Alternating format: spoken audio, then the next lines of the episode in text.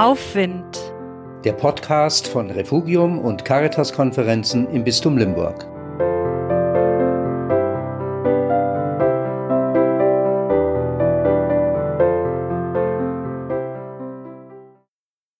Es gibt so Tage, da läuft vieles nicht rund und man ist genervt. Neulich hatte ich so einen Tag und dann am Freitagnachmittag auch noch einkaufen müssen.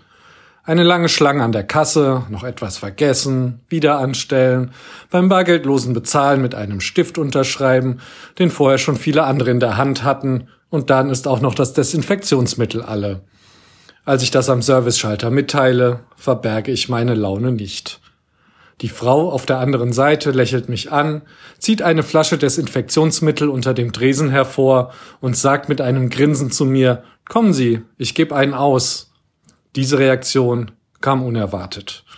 Während sie mir die Flüssigkeit über die Hände kippt, muss ich lachen. Wir müssen beide lachen. Mein Genervtsein verfliegt genauso schnell wie der beißende Geruch des Mittels. Mit wenigen Worten und einer kleinen Geste hat sie etwas bewirkt. Das hat gut getan.